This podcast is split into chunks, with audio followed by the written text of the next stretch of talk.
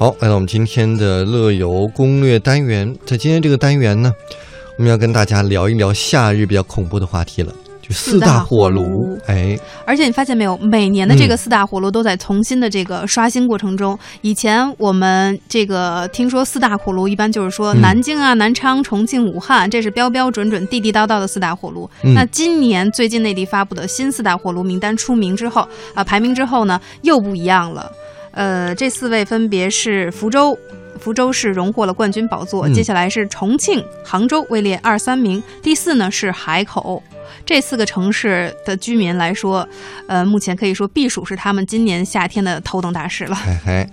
那么之前呢，我们节目中呢跟大家说过四大火炉第一名福州的这个避暑的方法。那么今天的第二名重庆，我们来说一说怎么样在重庆避暑。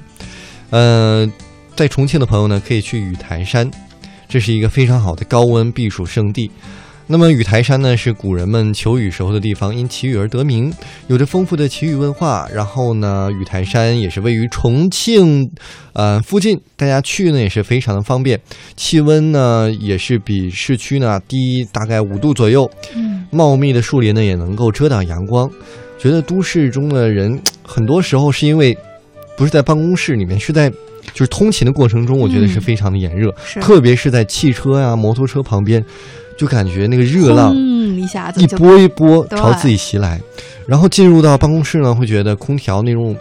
冷气啊，好像没有生命，它直插骨头那种。所以，如果大家在都市中觉得不够享受啊，那么就可以到这个玉台山，去到森林当中感受一下大自然的空调给你带来的心旷神怡的感受。是，而且你看它的名字起的特别好，雨台山，从名字字面意义上就给人一种特别清凉的扑面带来那种微风的感觉。嗯接下来给大家介绍的这个重庆的高温避暑之地，呃，第二呢是叫做张关水溶洞。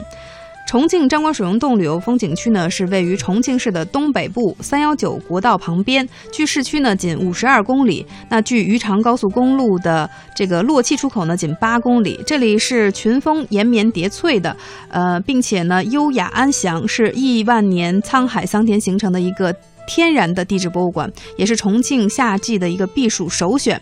史料记载呢，这个洞呢得名于元末初初，那、这个元末的明初，当年呢大夏国的皇帝明玉珍与朱元璋交战，曾亲临此洞。那张关水溶洞呢以水为盛，它是重庆市郊最近最大的溶洞，洞内呢空气清凉。